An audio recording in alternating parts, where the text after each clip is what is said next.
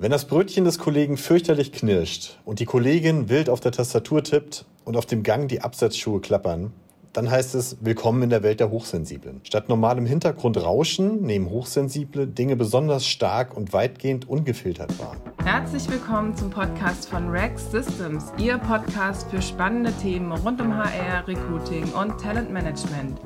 Schön, dass Sie eingeschaltet haben. Wenn die Rahmenbedingungen stimmen, arbeiten Hochsensible sehr engagiert und gewissenhaft, schnell und effizient, so heißt es. Darüber hinaus werden sie als kreativ, sehr teamfähig und äußerst verlässlich beschrieben. Das klingt, als ob Hochsensible die idealen Arbeitnehmer sind. Darüber will ich heute mit Christian Schneider sprechen. Er ist Business Coach in Hamburg und beschäftigt sich seit zehn Jahren intensiv mit dem Thema. Hallo Christian. Hi, grüß dich. Ja, Christian, woher erkenne ich denn überhaupt, dass jemand hochsensibel ist oder bin ich das vielleicht sogar selbst und weiß es nur nicht? Ja, das ist mal eine gute Frage. Ähm, tatsächlich ist es ein Phänomen, was schon sehr, sehr lange grundlegend und tief erforscht wird. Elaine Aaron war ja die erste äh, Person, eine Psychologin, klinische Psychologin, die sich mit dem Thema ausgiebig beschäftigt hat. Das erste Buch ist 1997 dazu schon erschienen. Das heißt also, wir blicken da schon auf eine ganz schöne Historie von Fakten und von Wissenschaft zurück. Ähm, ja, es kann sein, dass du hochsensibel bist und es gar nicht weißt und gar nicht merkst, weil die Frage ist natürlich, wann beschäftigt man sich damit, ob man hochsensibel sein könnte oder nicht. Ja, genau. Es ist ja eine Charakterprägung am Ende, also eine Ausprägung des Charakters. Wir haben viele Charakterprägungen, es ist eine von diesen vielen, aber es ist schon eine sehr bedeutsame, weil sie mit unserem Nervensystem etwas macht. Und deswegen erscheint bei einem äh, hoch angeregten Nervensystem solche Geräusche, wie du sie eben beschrieben hast, im Großraumbüro insbesondere, äh, die erscheinen dann lauter zum Beispiel. Sie scheinen nervig und äh, wir könnten den Eindruck bekommen, dass da eine Übersensibilität herrscht, vorherrscht, aber das ist gar nicht der Fall sondern es ist eher eine Frage des, des erregten Nervensystems, dass wir Geräusche dann lauter wahrnehmen. Das gilt aber wieder für alle Menschen, nur dass die Hochsensiblen mit ihrem feinen Nervensystem früher und schneller reagieren. Das heißt, zu dir kommen dann Leute und sagen, ich, irgendwas stimmt mit mir nicht, vermeintlich, oder ich habe im Büro habe ich die und die Probleme. Wie kann ich die lösen? Und dann findet ihr raus, hey, das könnte eine Hochsensibilität sein? Mm, ja, also ja, in, in der Regel ist, liegt erstmal ein Thema vor, das heißt, irgendwas ist auffällig. Der Mensch, der zukünftige Klient, der Arbeitnehmer, aber auch vielleicht die Führungskraft, arbeitet ja sehr viel mit Führungskräften und Geschäftsführern auch, stellt plötzlich fest, irgendwie geht es mir nicht gut. Ich komme hier in den Dauerstressmodus zum Beispiel und geht ganz klassisch auf die Suche, wer kann mir dort eigentlich helfen. Viele Menschen, die im Burnout waren oder im Burnout sind, kommen zu mir. Also ganz klassische äh, Muster eigentlich, die heutzutage ablaufen. Und das hat primär noch nicht direkt etwas mit Hochsensibilität zu tun. Erst im Gespräch merken wir dann, oh, da ist eine andere Wahrnehmungsweise dahinter. Wie ich nenne die, das Thema Hochsensibilität auch gerne eine Form von Wahrnehmungsbegabung. Also das heißt, diese hochsensiblen Menschen schauen anders auf die Dinge, die uns täglich begegnen, weil sie eine andere Wahrnehmung haben. Und durch diese Wahrnehmung ist eine Belastung durch Dauerstress natürlich höher als bei nicht hochsensiblen. Das heißt, sie spüren das eher oder als erstes äh, und äh, dadurch gehen sie sehr früh auf die Suche und lernen vielleicht dann etwas über sich, dass sie hochsensibel sind. Für viele im Übrigen auch gar nicht so interessant, ob sie hochsensibel sind oder nicht. Sie lernen es dadurch. Sie lernen sich auch besser verstehen dadurch. Das Modell hilft am Anfang.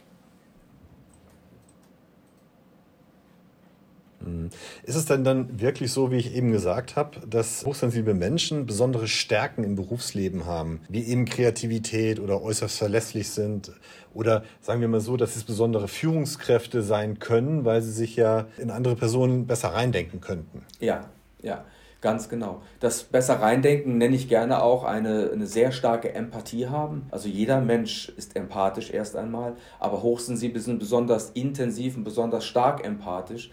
Und man nennt sie auch gerne so, die können Menschen ganz gut lesen. Nicht? Darüber wird so im allgemeinen Alltag wenig gesprochen, aber diejenigen, die sich dadurch jetzt im Moment angesprochen fühlen, wissen ganz genau, was ich damit meine. So Menschen lesen, so ein Menschenversteher und das ist auf die übergroße Empathie einfach zurückzuführen. Und das ist natürlich für eine Führungskraft sehr, sehr wichtig, Mitarbeiter gut verstehen, gut abholen zu können, um daraus ein leistungsstarkes Team zu formen. Daher, daher kommt dieses Thema.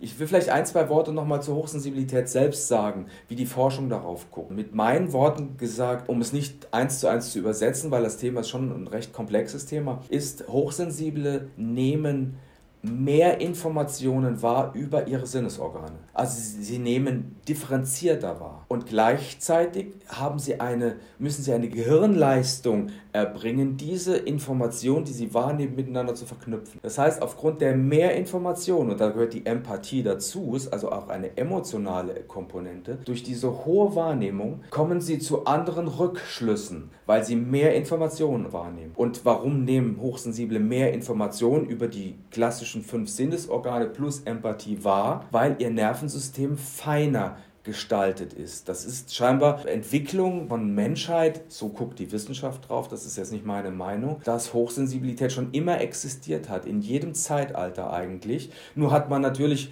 vor 100 Jahren nicht über Hochsensibilität gesprochen. Das ist jetzt vielleicht in unserer Zeit eben ein Wording, was die Menschen anspricht. Aber es gab schon immer Menschen, die anders gedacht, anders wahrgenommen haben, weil sie einfach mehr Informationen, andere Informationen hatten und sind zu anderen Rückschlüssen gekommen. Wir können die großen Künstler betrachten, wir können die, die Wissenschaftler betrachten. In allen Fakultäten, in allen Bereichen können wir immer wieder Beispiele finden. Und heute, durch die Forschung, geht es eher in die Gesellschaft rein. Das heißt, Hochsensible werden dann oder betrachten sich dann in ihren Tätigkeiten, in ihren beruflichen Tätigkeiten, aber auch im familiären Umfeld. Ich denke dann nur an die ganzen vielen hochsensiblen Kindern, die eben in der Schule zum Beispiel ihre Themen haben. So ist es jetzt ein gesellschaftliches, breites Thema geworden über die letzten 20 20 Jahre. Ist denn so ein zu viel an Empathie nicht kontraproduktiv für eine Führungskraft? Weil die ja zeitweise doch sehr unter Druck stehen und die Loyalität zur Unternehmensführung halt sein müssen. Ja, da hast du völlig recht mit dieser Anmerkung. Das kann hinderlich sein. Deswegen ist es wichtig, in der Reflexionsarbeit zu lernen, damit besser umzugehen zu können. Das heißt, wir brauchen eine Steuerung dessen,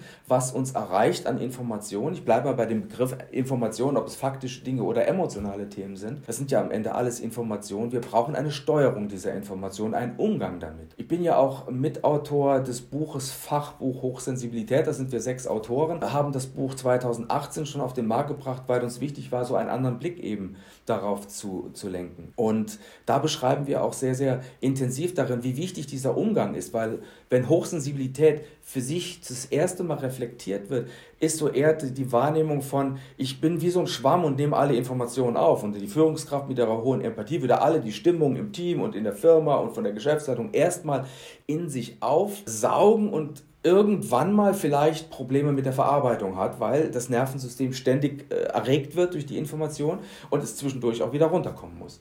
Und der Alltagsstress dient natürlich auch nochmal als Indikator, dass das Nervensystem weiter erregt wird. So geht es über eine gewisse Schwelle der Erregung, verliert es die Regulation und wenn es die Regulation verliert, dann wird es schwierig. Okay, und wie kann ich das jetzt als Arbeitgeber verhindern? Also wir haben ja eben gesagt, wenn ich da sitze und höre die ganze Zeit das Klappern von, den, von der Tastatur von der Kollegin und das, das reizt mich immer noch mehr, wie kann ich das anpassen als Arbeitgeber? Was kann ich tun? Das Großraumbüro ist nichts für einen hochsensiblen Menschen, also muss ich die alle alleine setzen oder welche Tipps gibt es da? Also Tipps zu geben für das Ganze fällt mir immer schwer. Ist, ist für mich sehr, sehr schwierig, weil es ein sehr, sehr komplexes Thema ist. Natürlich ist eine eher ruhige Umgebung besser geeignet, eine eher freundliche Umgebung, eher eine, äh, auch eine Umgebung, wo ästhetische Merkmale für die Mitarbeiter irgendwo gegeben sind. Äh, Ästhetik ist ein, wie man heute weiß, ästhetisches Empfinden ist ein ganz großer Faktor, das Nervensystem ebenfalls runterzubringen. Großraumbüro, wo viele Geräusche, eine hohe Lautstärke, alle reden durcheinander. Ich selbst habe in meinem Leben auch einige Zeit im Großraumbüro gearbeitet. Ich kann mich da sehr, sehr gut rein versetzen. Ist natürlich erstmal keine gute Umgebung. Trotzdem heißt es nicht, dass Hochsensible nicht in diesen Umgebungen arbeiten können. Das hängt von dem individuellen Setting, der, sag ich mal, inneren Landkarte des Einzelnen ab. Also was reizt ihn, was stört ihn. Und das ist eben vollkommen unterschiedlich von Mensch zu Mensch und auch von Hochsensiblen zu Hochsensiblen. Man kann aber eins sagen, wenn wir uns im Außen an etwas stören, dann geht unser Bewusstsein, unsere Aufmerksamkeit immer nach außen zu dem, was uns stört. Das heißt, wir gehen hin zu diesem Geräusch. Und wenn wir hingehen zu diesem Geräusch, zu Gesprächen anderer, sind wir nicht mehr bei uns. Das heißt, alles, was uns wieder zurückbringt zu uns selbst, hilft in dieser Umgebung, weniger gestresst zu werden vom Außen. Und da ist dieses Wort und diese Techniken aus dem Achtsamkeitstraining, was ja so nach John Kabat-Zinn, was ja alle kennen, hilfreich, wenn das Hochsensible für sich tun können, um zum Beispiel eine Atemübung zu machen am, am Monitor, am Arbeitsplatz. Das muss keiner mitkriegen, sondern das macht man für sich, um sich einfach wieder zu sammeln, wieder zurückzukehren und sich zu fokussieren auf das, was sie zu tun haben. Das hilft manchmal schon ein bisschen. Das ist keine Lösung, die für alle diese Themen am Ende steht, weil es gibt auch größere Indikatoren in uns, die angesprochen werden, also größere Themen, die wir mit uns äh, tragen, die angesprochen werden, die dann zum Beispiel im Coaching Coaching oder in so einer Weiterbildung, wie ich sie anbiete, dann eben auch angeschaut werden können. Wenn du in deinem Coaching mit jemandem sprichst und ihr, ihr findet raus, der ist jetzt hochsensibel, welchen Rat gibst du ihm, wenn er jetzt, dass er zu seinem Arbeitgeber geht und äh, sich, das ist ein blödes Wort, offenbart oder, oder ihm halt sagt, pass auf, das ist so und so. Und wie spricht man mit dem Arbeitgeber? Wie, wie kann man das irgendwie ansprechen idealerweise? Muss man da Angst vor haben? Welche Tipps gibst du da? Auch das ist, glaube ich, hoch individuell. Ähm, also als Coach empfehle ich nicht generell, sich quasi zu outen und damit zum Arbeitgeber zu gehen und sagen, du, ich bin hochsensibel, ich brauche hier irgendwie was Besonderes. Das wird in den meisten Fällen nicht gut funktionieren, weil Arbeitgeber schaut anders. Ein Arbeitgeber hat viele, viele, viele Themen heutzutage, die er alle gleichzeitig irgendwie bewältigen muss und dann soll noch ein Sonderthema hinzukommen. Das funktioniert in der Regel nicht so gut. Selbst bei Führungskräften haben wir immer wieder das Gespräch, sagt diese Führungskraft etwas oder sagt sie nichts? Und da ist die Reaktion ganz unterschiedlich. Manchmal sagt sie tatsächlich etwas, zum Beispiel dann, wenn ein Coaching von einem Unternehmen übernommen werden möchte, dann geht sie natürlich zur Geschäftsleitung, zur Personalabteilung, sagt, du, ich brauche irgendwie hier Hilfe, so, ich komme hier nicht weiter. Und dann sagt die Personalabteilung, ja, wir haben hier so einen Coaching-Pool und da sucht ihr halt einen aus und sagt, nee, das wird nicht funktionieren, weil ich brauche eine andere Form von Unterstützung, weil ich bin anders gestrickt. Ja, was ist denn bei dir anders? Ja, ich bin hochsensibel. So, dann geht es nicht anders, weil es dann in der Argumentation sich von selbst erschließt. Es ist eine Frage, das zu tun, weil das Thema Hochsensibilität ist in Deutschland alleine durch den Begriff schon nicht einfach. Ach, du bist hochsensibel. Eieieiei. Wird das oft ins Lächerliche gezogen? Ist das deine Erfahrung auch? Ja, ins Lächerliche. jetzt verstehe ich auch, warum da du die Dinge da nicht so richtig und ach du meine Güte. Also da wäre ich schon ein bisschen zurückhaltend, muss ich sagen. Im Englischen, also im Amerikanischen, Elaine Aaron ist Amerikanerin, ist der Begriff ganz anders erschaffen worden. Das ist High Sensitivity und nicht High Sensibility. Das heißt, irgendjemand hat das im Deutschen etwas ungünstig übersetzt und jetzt ähm, hat man den Eindruck, dass wenn jemand mit diesem andere Form von Nervensystem eben ausgestattet ist und die andere Form von Wahrnehmung hat, dass der per se eben geschwächt ist, weil er so viel wahrnimmt und deswegen dauernd irgendwie äh, diese Leistung nicht bringen kann. Und das stimmt eben definitiv nicht. Das ist nicht richtig. Wenn die Leistung nicht erbracht werden kann, sind es innere Themen, die angeschaut werden können, was ihn daran hindert, diese Leistung zu erbringen und was ihn dazu führt, ständig Einblick in die Erregung des Nervensystems zu kommen. Ja, herzlichen Dank für den Einblick in diese ja, fremde Welt, sage ich mal. Für mich auf jeden Fall. Ich glaube nicht, dass ich so hochsensibel bin. Aber ähm, ja, interessant irgendwie und interessante Facette, vor allen Dingen im Berufsleben auch. Ja, ich würde gerne noch, noch, noch äh, eins dazu sagen. Was mir aufgefallen ist in den zehn Jahren, das ist jetzt nicht direkter Bestandteil der Forschung, man kann es aber über die Forschungsergebnisse abbilden. Es sind drei Faktoren, äh, wie Hochsensible sich eben selbst äh, sehen. Und das eine ist ein Thema, dass sie ein suchender Mensch sind. Sie suchen eigentlich ihr Leben lang nach etwas. Und wenn man sie fragt, nach was suchst du denn eigentlich, dann ist ihnen das gar nicht so ganz klar. Das, das können sie kaum beantworten. Es ist eher so ein diffuses Gefühl, vielleicht nach etwas Sinnhaftigkeit, nach etwas größerem Ganzen, nach einer Einbettung äh, in etwas hinein. Also sie sind ein suchender Mensch und das drückt sich oftmals in vielen Jobwechseln aus, auch in großen Unternehmen, dass man dann innerhalb des Unternehmens häufiger mal wechselt. Das sind Tendenzen, das ist jetzt kein Muss, aber es sind Tendenzen, die ich festgestellt habe. Das zweite ist, die Aussage, ich war schon immer anders als die anderen, schon als Kind. Das ist etwas, was alle die Menschen, denen ich begegnet bin, äh, unterschreiben würden. Das heißt also, sie haben so ein Gefühl von anders zu sein. Das liegt an dieser Form von Wahrnehmung und an der Form, wie sie die Wahrnehmung verknüpfen für sich und damit anders auf das draufschauen. Sie sind so eine Art finde den Fehler im System. Das sind Menschen, die sofort sehen, die gucken sich etwas an, sagen, das kann nicht funktionieren oder es wird in drei Monaten nicht mehr funktionieren. Dann werden sie gefragt, woher willst du das wissen? Dann sagen sie, ja, dies und jenes. Dann werden sie belächelt, sagen, das kannst du gar nicht wissen, woher willst du das wissen? Und dann tritt es tatsächlich ein.